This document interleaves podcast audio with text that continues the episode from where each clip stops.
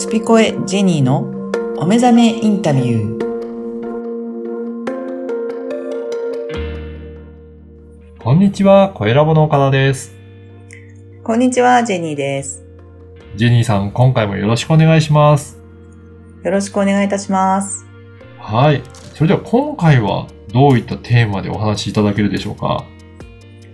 えー今回はですね、あの、この能動性という、まあ、シリーズというか、のはい最後の、えー4回目ということで、はい。やっぱり人間っていうのは、あの、常に感動を求めている唯一の動物だなっていうところをお話ししたいと思います。なるほど。動物の中では唯一感動を求めている。おーぜひ、これも詳しくお、おあのーお話しいただけるでしょうか？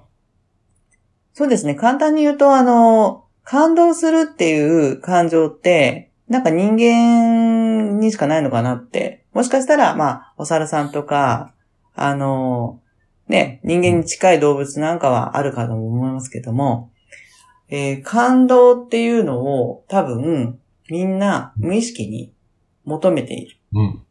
だからこそ、えー、まあ、出かけますし、旅行行きますし、うん。やりたいことをやってみるとか、あの、ちょっとできないかもしれないことをやってみようとか、挑戦っていうこともそうですし、なんかその、挑戦だったら、とにかくそれを全うした時の、こう、やり遂げたものっていうのは一つの感動ですよね。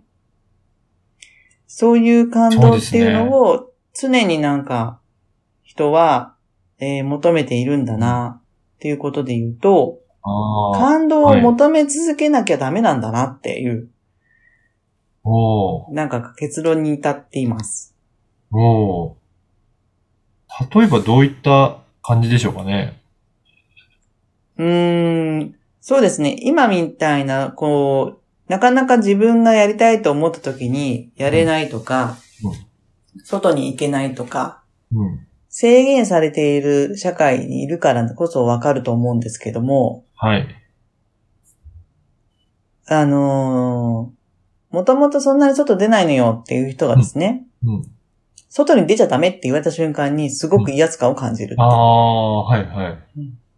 外に別に、あの、出たくないって思ってる人なんて、うん。別に言われても何も感じないだろうなっていうのはあると思うんですけども、うん。それはそれで違うんだと。うん。それは自分の選択であり、はい。強制されるものではないってはい。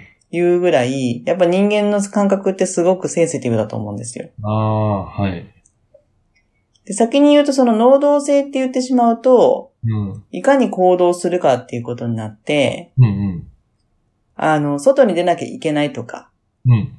その、家にばっかりこもってちゃダメよとか、っていうことでは私はないと思ってうんうます。んうん。ただ、あの、その、行動範囲が大きくなるっていうのはやっぱり外に出た方が大きくなるので、はい。そういった意味では、あの、どうしても能動性の高いっていうことで言うと、外に出る人の方が、うんあの、優位に立っちゃうんですけども、うん。今ね、こうやってあの、インターネットっていうもので、世界中の人と繋がれるうん。こうツールがあるわけで、はい。家にいてもですね、家でしかできない。何か研究だったりとか、創作だったり、うん。そういったものに関してはもう家にずっといて、うん。そのワールドをうん。広げていくっていう、うん。そういったものも、もちろん能動性なので、そういうことですそのね。はい、境目は私はないと思います。うん。ああ、だかなら、ので、うんうんはい、必ずしも外に出ていくだけが、まあ、能動的じゃなくて、自分でそういった、あの、積極的になんか研究するとかっていうのも、能動的に動いていると捉えられるっていうことですね。そうですね。あのー例えば、あのーまあ、家にこもっている人たちっていうのが、研究をする人たちだったりとかするからこそですね、うん。私たちが今こういうコンピューターを使ったりとか、はい。新しい、こう、こう今までなかったような、えーロボットだったり、そういう知能が高い、えー電化製品を使ったりとかできるんですよね。うん。なので、そういった人たちのおかげでそういうものが使えているというふうに考えると、その人たちのため、あの、おかげの、その能動性からした産物を使わせていただいていると。はい。で、それを作った時の感動っていうのも彼らにはあるし、それを使った時の感動を私たちがもらえるとうん。いうところで人間ってすごいねっていう風になるじゃないですか。そうですね。はい。で、あとは、やっぱり感動っていうものを、えっ、と、もっと求めてもいいって自分に許してあげて、うん。自分が今できる範囲でいいので、あの、自分のしたいことを探す。うん。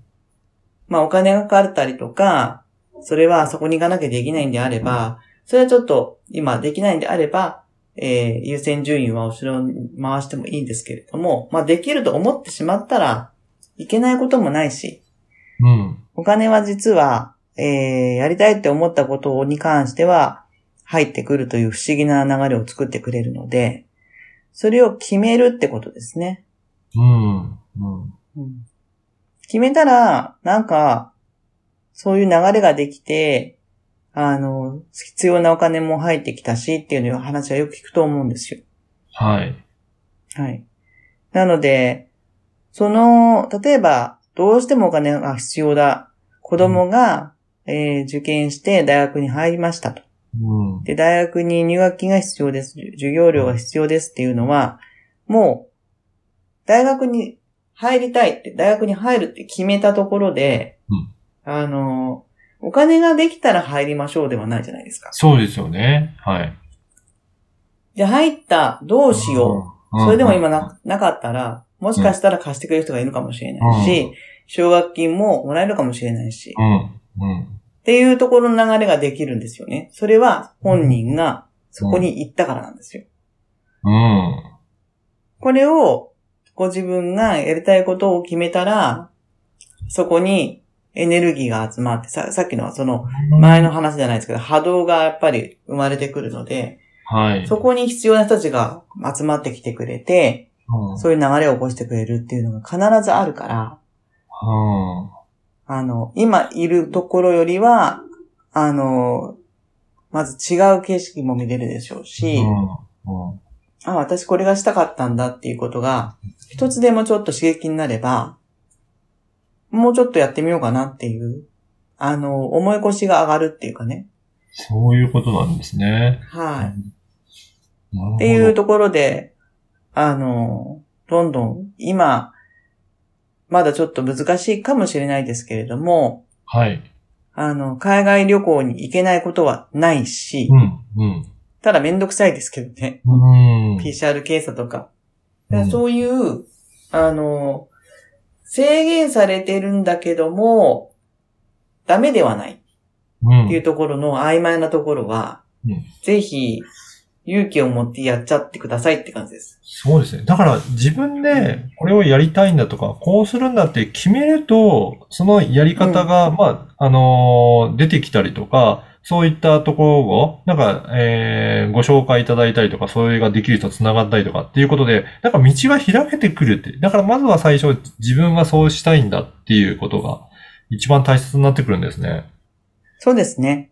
うんその自分がしたいんだっていうのの根底は多分感動したいと思ってます。そうですよね。その感動を皆さんが求めて、それにエネルギーが集まって、うん、それで実現できてくるっていうことですね。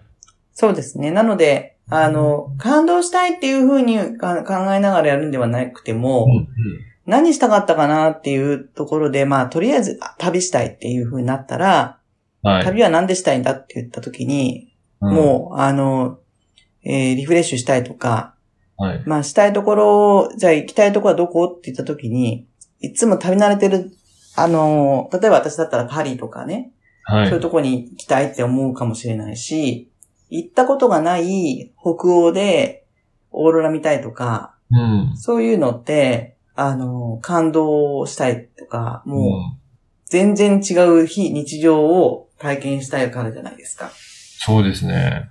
うん。なんか結局そういうので人間ってどんどん感性磨いていくので、ああ。そのネットサーフィンだけしかできない状況から少し、あの外に出てみるっていうのも、あの、すごくリフレッシュする以上に何か自分の本当のやりたいことが見つかるかもしれない。うん今だからこそ。ね、人間の感動したいっていう、その気持ちってすごいパワーになってくるっていうことですね。そうですね。だから例えば今、まだ家にいなきゃいけないんであれば、映画を見たり、本を読んだりして、うん。ちょっとこう自分の中の頭の中をファンタジーにしてですね、はい。凝り固まった脳をですね、や柔らかくするとか、綺麗なものを見るとか、うん。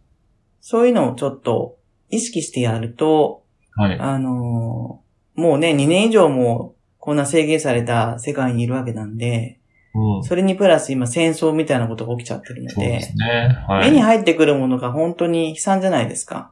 うん。うん。で、何かお起きてるものに対して無視はできないんですけれども、うん。それに同調してても何も起きないので、うん。だったら自分はそこを見させてもらって何を起こすかっていうことを考えながら、はい。今できることをやるっていうことが大切なんじゃないかなと思います。本当そうですね。なので、はいぜひ皆さんもね、今日のお話を聞いて、自分は何を、どういった感動を求めてるんだろうっていうところもしっかり感じていただいて、そこからじゃあどういうふうに自分自身は行動していこうか。なんかそういうふうに決めていくと、なんかやり方なんかはどんどんどんどんいろんなところからあの見えてくるものはあると思いますので、ぜひ皆さんも能動的に行動に移していただければなというふうに思いました。はい。ジェニーさん、今回もありがとうございました。ありがとうございました。